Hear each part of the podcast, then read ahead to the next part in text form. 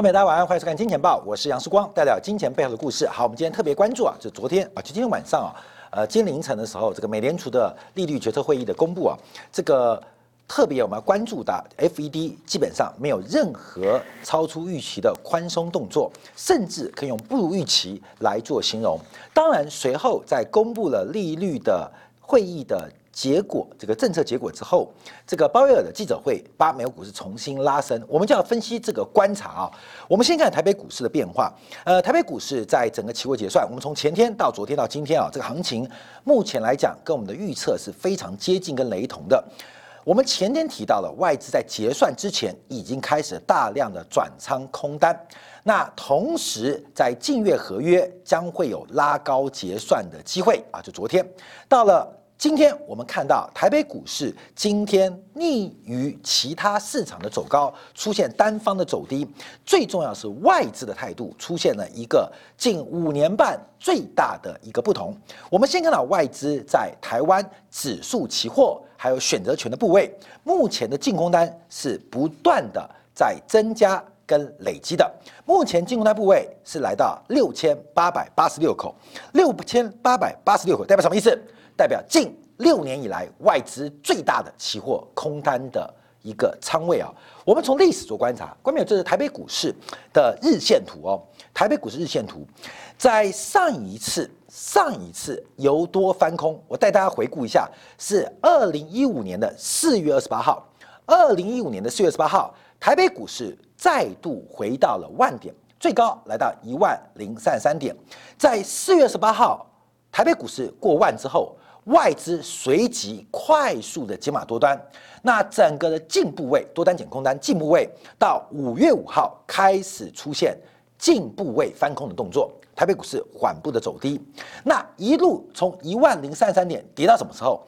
跌到了八月二十号，台北股市整个波段下跌高达三十 percent。下跌了三成啊！那在八月二十四号，台北股市接到七千零一十点的低点，前四天外资积极的回补空单，由空翻多。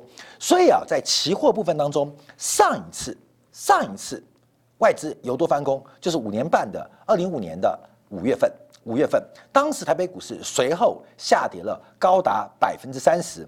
这一次台北股市在突破了一万四千点之后，外资随即的。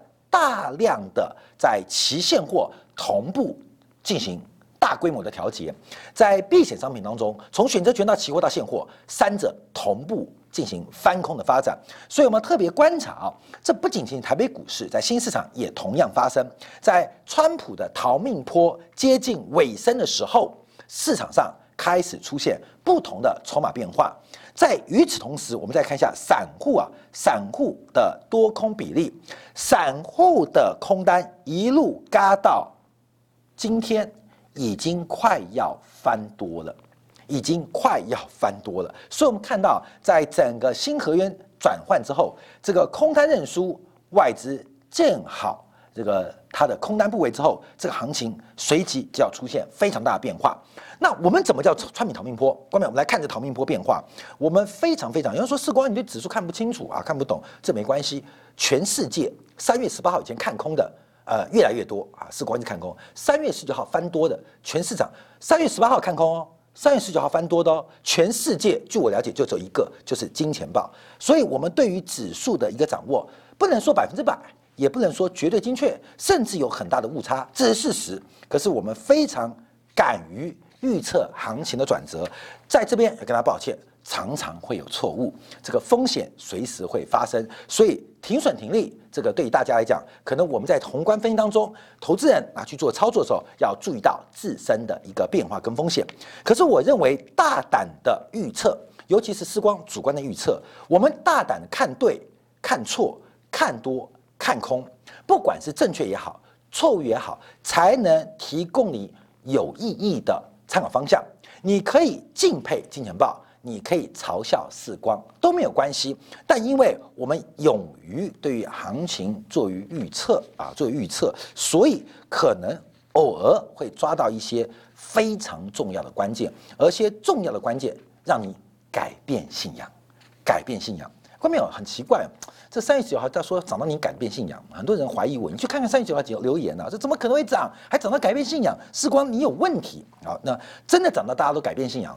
奇怪，跟你讲会你会改变信仰，跟你讲会发生的行情，那你会质疑时光，很奇怪，这种很妙。好，现在跟你讲，你信信啊，不信也没关系。可是我们不断跟大家提到这个发展，从前天开始，我们跟大家报告，川普的唐明波已经宣告结束。最重要的一个证据，就是要看今天凌晨美联储的利率决策会议。面对整个美国新冠疫情的再度爆发啊，今天下午马克龙都得到新冠疫情了。美国的经济从十一月、十二月这两天的数据快速的出现转弱的发展，不管是零售消费还是工业生产，都出现了一个二次下滑的动作。可是美联储在今年最后一度记者会当中，竟然什么事情都没做，竟然什么讯号都没给，变成非常非常的保守动作。我们从整个的十一月会议跟十二月会议。它的这个声明文来进行一个措辞的比较，唯有改变的是明确的，未来每个月将会持续购买八百亿的美国公债，还有四百亿美元这个机构抵押的担保证券 MBS，看到没有？你不知道吗？大家都知道嘛，这已经持续半年了嘛。所以唯一跟之前不同的是，从未来几个月都会到跟大家报告，每个月都会就这个改变。所以我们看到昨天美联储公布会议记录的时候，从美国股市从美国股市到黄金的价格全面性的下杀，全面性的下杀。那这个下杀原因就是我们跟大家报告的，这个川普的唐明波结束，所以美联储不用再为市场擦脂抹粉，控制市场的华尔街的大户都走光了，那也没有必要为主力来进行任何的政策支持。但随后啊，在三点半，鲍威尔的记者会。讲了几句话，又让市场的信心重新恢复，包括了刚刚转弱急跌的标普五百出现了快速拉升，包括了黄金价格在短线修正之后快速的走高，包括了美债国债利率冲高之后快速拉回，包括了美元指数做出了九十块的转强之后又迅速跌破了九十的整数关卡，所以我们要观察。一个是美联储的政策决策，它第一个没有做任何预期的改变，也没做任何的政策加强。面对美国第二次、第三次新冠肺炎的爆发，对于美国十一月、十二月经济的转弱，没有任何的刺激方案，无所谓。为什么无所谓？光没有，因为。华尔街的大户们其实应该已经走光了。好，我们看到，但昨天晚上为什么急了？那当然就是鲍威尔的记者会啊来做观察。关于经济啊，基本上啊讲的就是呃这个嗯短期之内不太可能全面复苏。那特别提到抑制服务业的活动是新冠疫情而非金融情况。其实这个话有点空，你知道吗？因为。代表说，其实金融情况很好啊，很宽松，所以也不需要现刺激。那最重要是需要药，需要疫苗。购债方案啊，基本上就提到了每个月的这个联准会的支持力度，通胀问题低于长期目标。那其他方面啊，就是认为风险会继续下行的官员比九月份减少。唯一刺激市场的啊，讲的一句话很安慰哦，官员很安慰哦。市场是不是高估不知道，可是关于从无风险利率、无风险的回报率。来做观察，目前的本益比虽然高，但在低利率的事情当中，股票的溢价是承担股票风险所得的报酬啊。这句话讲完之后，美股是开拉高啊，就是鲍威尔啊，股票没有低估，而且认为大家会高追狂追啊，基本上。那是因为现在的无风险利率趋近于零啊，大概零点九五啊，十年期无风险零零点九五啊。那很多投资人就是当官方利率嘛，百分之零，所以现在股价会高啊，基本上是承担股票风险所获得的奖赏啊，获得的奖赏啊，这个就很多解读喽啊，很多解读哦。所以这个奖赏很多人拿到了啊，基本上大家很高兴，所以股票史上在昨天晚上在公布会议之后急杀。在鲍威尔记者会之后，开始出现一个反弹跟急拉。好，我们就要比较一下整个美联储的一个会议动作。因为从今年的呃三月份紧急降息，三月十六号再突发降息，到四月份啊全票通过来承认短中期新冠疫情对于美国经济的风险啊六七八九十一十二好，基本上这个动作啊。一句话比一句话越来越保守。其实美联储不能讲的原因，就是资产行情是否高估啊？是否高估资产价格是不是逐渐的一个出现泡沫啊，他只提到了这是对大家的奖赏啊，大家奖赏，因为现在利率很低，所以假如从模型计算啊，无风险利率模型计算，本益比是很高，可本益比很高，是市场上投资人愿意承担风险的奖赏。承担风险，关没有？你为什么奖赏？这个黑道一样嘛，怎么做大哥？一个把自己老大干掉，一个是把别人老大干掉啊。那为什么做老大？因为你承担杀人风险所得到的奖赏，你懂意思了吗？啊，你懂吗？所以鲍尔啊，作为一个货币的呃这个呃天皇啊，基本上货币皇帝啊，你们这些投资人很不错，干的是好，所以给你奖赏，承担风险的奖赏，看到没有？你要看奖赏，还是要看承担风险？你要卖白粉，还是要卖白菜？基本上他认为这方面是有奖赏的作用。好，那我们看到。那我们现在关注啊，这个联邦公开市市场委员会，因为昨天结束的是今年最后一度，到了二零二一年跟二零二二年，整个投票权会开始出现改变啊，整个投票开开始改变，呃，包括最为鸽派的跟最为鹰派的，在明年都不会有投票权啊，不会有投票权，所以明年呢，我们看到整个美联储的利率决策具有利率决定权的就投票权的委员，基本上是往。中间靠拢，往中间靠拢。你看到所有的鹰派，主要的鹰派基本上都没有投票权，那主要的鸽派也没有投票权，所以基本上整个美联储这些委员跟理事们偏向中性啊，偏向中性。可是要注意到，到二零二二年就很特别哦，因为二零二二年所有的鹰派将会回头来掌握美联储的利率决策的投票啊。这二零二二年，所以这个市场变化，那你说等二零二二升级吗？这一次市场的变化，我看有人提到，基本上这个因为跟二零两千年不一样，所以两千年因为有升息，两千零八年也因为升息，因为流动性的紧缩导致导致市场的崩溃。那这一次啊有泡沫可不会崩溃，什么原因？因为美国没有升息，更没有史上最大的几个泡沫，英国的南海事件。荷兰的郁金香事件都没有紧缩啊，史上最大的泡沫都跟紧缩没关系，就是因为没有紧缩，所以最后泡沫才会长到如此之大，如此之大。那未来会紧缩，未来我们就来观察啊。第一个，我们从投票权的结构。即将面对新的年度，所以有的人有轮值的关系，他会失去投票权；有人因为轮值关系会得到投票权。那二零二一之后到二零二二，按照目前的轮值的关系，基本上明年会更加往中间靠拢，二零二年会更加往鹰派来靠拢。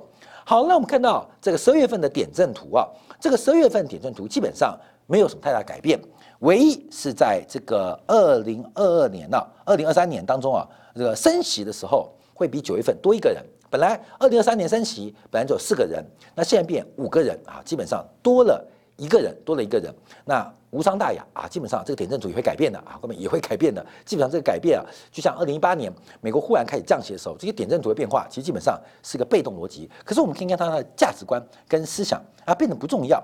好，另外我们看到美联储的 QE 发展，不不管从 QE one、QE two、QE 三到现在，这个规模是非常非常巨大的。所以联准会的资产负债表即将达到七点五兆的规模，主要有一半是来自于从今年三月份开始的无限量的 QE 动作。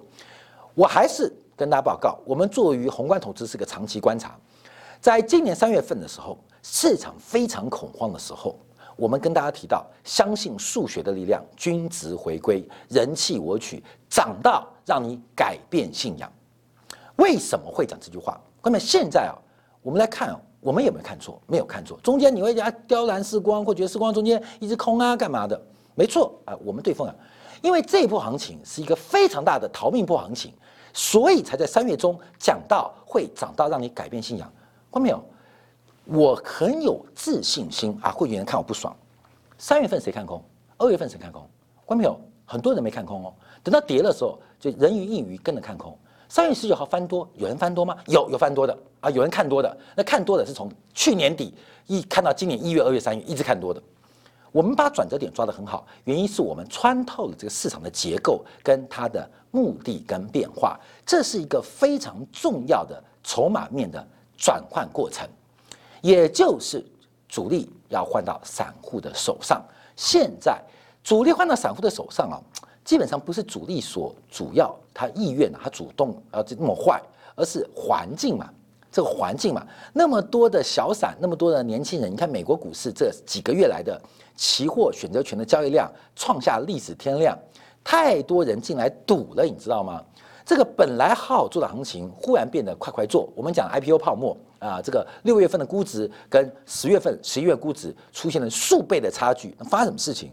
这些原因都导致主力啊，这个不出股票啊。或大户不出股票，对不起自己。再加上全球政治风向忽然的转变，川普的落选让很多人感到遗憾、感到意外或感到难过。那这个折射到别的动作。好，所以我们观察啊，目前从高盛的金融状况指数来看呢，基本上美国仍然是非常的宽松，非常非常宽松。那这个宽松要怎么解读啊？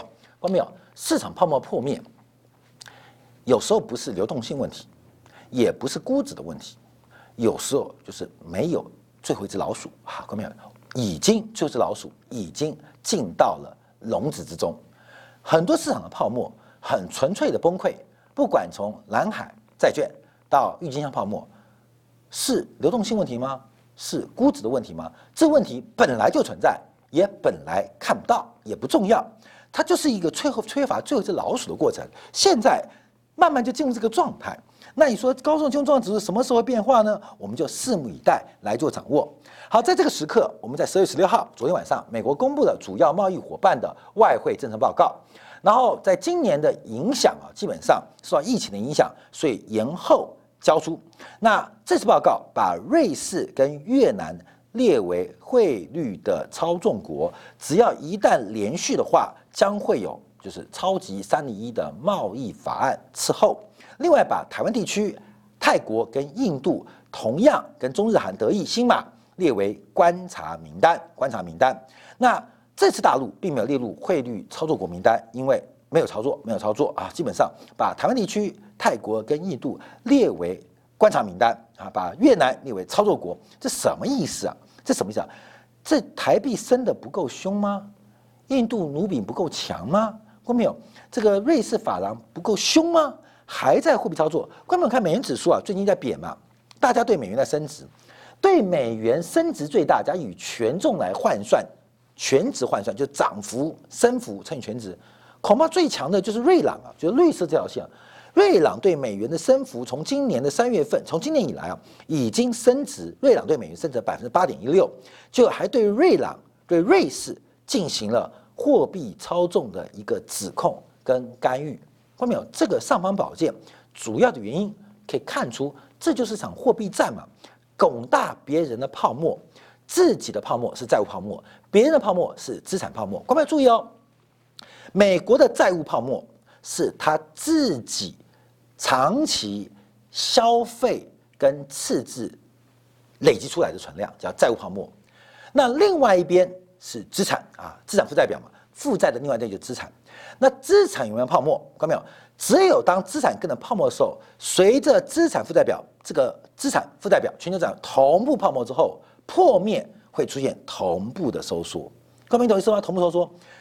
美国少的是债务的泡沫，美国以外少的是资产的泡沫。再讲白话一点，等到资产负债表崩溃之后，美国减少的是债务，全世界非美国之外减少是资产。各位，你懂意思吗？美元几次这样干啊？从七年代、八年代、九年代到本世纪初到现在，每次都靠美元这个做法，把自己的负债是因为自己花太多、花太凶，所以债务泡沫了啊，债务泡沫。那全球的资产，那一定要泡沫再加泡沫。为什么？顶大之后破破产，因为资产负债表很等嘛。等到泡沫一样变大，一样出现衰退的时候，再次强调，美国是债务减少。全世界除了美国之外是资产减少，所的购买力的关系出现改变，看到没有？同改变，所以美元干嘛指控那么多国家什么债务操作啊、汇率操作啊，或者观察名单？原因就嫌泡沫不够大，点谁谁就泡沫大，看到没有？你看看最近啊，涨最多的是不是台湾？是不是印度？涨得够不够呛？超级凶啊！为为什么？因为叫点名嘛，你懂吗？就是资产泡沫跟债务泡沫越同步增长嘛。那怎么解决债务问题嘛？我我是我的我的债务嘛，资产泡沫是你的资产嘛，只有同步拱大，等到那个关键的时候，民事即时刻发生啊，对，你知道吗？一爆炸的时候，泡沫同步衰退。哎，各位没有？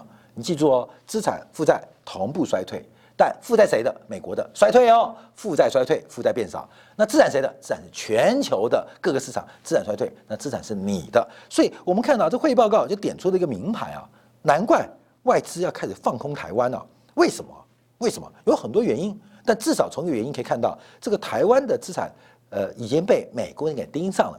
那有很多种掏空方式。第一种是叫台湾买一些很傻逼的武器啊，做一些很傻逼的建设。另外一个就是叫台湾的散户，哎，越掏空政府，要掏空企业，还有另外要掏空人民嘛，掏空社会嘛。所以政府就买傻逼的武器，企业呢叫台积电去美国设厂，谁出钱？台积电出钱啊，你懂吗？叫红海去设厂，看到没有？就把钱搬到美国去，给美国人享用。那另外呢？那人民呢？啊，就股民嘛，股民就多买股票，在一万三、一万四疯狂的参与这个盛宴，所以这个组合拳呢，这一代衰退，呃，政府的钱也被美国拿走，企业的钱也被美国拿走，那股民的钱也被外资赚走，这个就是现在的一个过程了。好，我们看到，因为美元指数大幅的贬值，导致全球的货币升值。那美国九月呃公布的这个第二季经常账，甚至第三季，我们看到持续的。正在扩大，所以美元的贬值啊，大家提到就是特里芬困境，这相信大家都听过。特里芬是一九六零年美国经济学家罗伯特·特里芬，他提到了黄金与美元危机、自由兑换的未来。他在当时提出啊，就是因为针对布连登、布雷顿、布连天森尼协定所提出的一个论述：假如没有别的储备货币取代，以美元为中心的评价体系最终将崩溃。为什么？因为美元同时承担了双重。但又矛盾的职能。第一个，作为全球的储备货币，它必须提供美元的流量。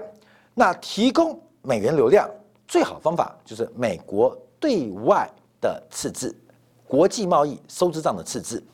那国际贸易的赤字基本上会影响到它的清偿能力，而这个清偿能力基本上会影响到。对于储备货币的一个信赖的原则，使得美元货币的稳定基本上跟它的贸易财政双赤字是有长期的冲突，而这个冲突是一个非常大的对立面，对立面的格局。这世界已经很明显了，世界一边是债权国顺差国，一边是赤字国是逆差国。那作为这个顺差国跟债权国的，包括了中国、德国、日本跟东亚供应链；作为赤字国的，作为债务国的，包括了以美国为主，还有其他的西方国家。这个已经持续了非常非常久，持续到现在已经超过了四十年以上。而这个过程当中，使得美国不断的透过美元的角色膨胀资产负债表。在透过资产负债表的同步的破灭、泡沫破灭跟衰退来维系这个平衡，来维持这个平衡。所以美国的经常账长期失衡，以英美为主的经常账长期失衡，唯一的方法只有在国际收支账出现一些转折跟喘息的时候，能够调整全球资产负债表的实质购买力。所以，我们现在再度观察，尤其是在这一次的选举过程当中。非常多人看错，非常多人意外，非常多人难过。这个政局的转变，从极右派的新自由主义到左派的自由进步主义的转变，也是一个市场筹码大换手的开端。我们不断追踪台北股市的外资的动态，为什么？是因为它出现了五年半非常难得的异常现象。它不单单是也是上面的避险，在包括它的现货筹码也在做一个调节动作。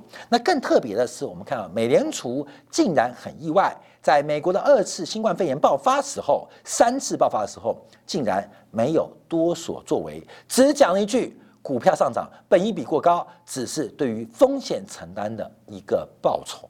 后面就讲这句话，市场上就嗨翻，那小弟嗨翻了嘛？老大在讲了，呀，我把大哥呃银行抢了。把敌人的钱庄烧了，把对方的对方的杀手干掉了，回来，老大，你说个话吧。老大就说这句话，老大并没有给任何的礼物，就一句话你们干得好，你们干得好啊，你们干好，这小弟就很嗨。何天看我老大称赞我，就这概念，国股市就嗨了。可是从整个方向做观察，观众朋友，我们在前天就开始注意到这个特朗普的逃命坡，这个假设或主观的臆测对不对？你看美联储十二月的会议就知道，十二月会议有动作，基本上逃命坡的假设时光有错。假如联美联储不动作，我们就可以确认。在整个百分之一跟百分之九十九对抗之中，美国的政商关系、台湾的政商关系，跟你想象的不太一样。分享给大家，好，感谢大家收看，明天同一时间晚上八点，杨世光的见报与您再会。